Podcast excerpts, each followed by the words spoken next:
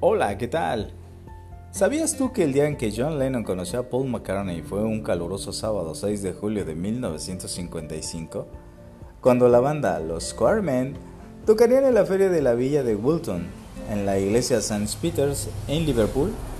Durante una pausa en la actuación, Ivan Bauhan, un amigo en común, presentó a John y a Paul. A lo que Paul McCartney dice, al fondo había una especie de pequeño escenario en el cual tocaban unos muchachos. Me fijé particularmente en uno de ellos con una camisa escocesa a cuadros, pelo rizado rubio y patillas que tenían muy buena pinta. Estaba tocando una guitarra no muy buena, de esas garantizadas para no quebrarse. Aún así, lo hacía bastante bien. Recuerdo que me dejó impresionado. Es así como Paul McCartney recuerda aquel histórico momento.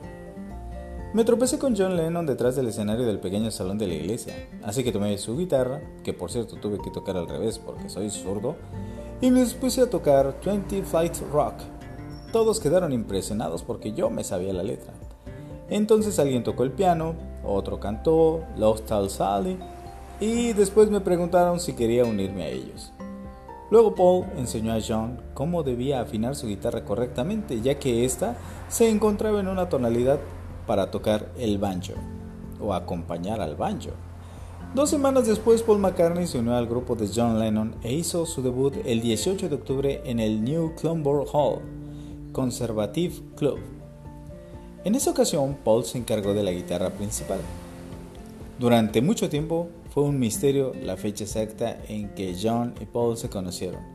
Algunos libros mencionaban que fue el 15 de junio de 1955, otros decían julio de 1958, y pues no fue sino hasta que encontramos un cartel ahí en la red que se pudo dar con la fecha correcta, que fue un sábado 6 de julio de 1957.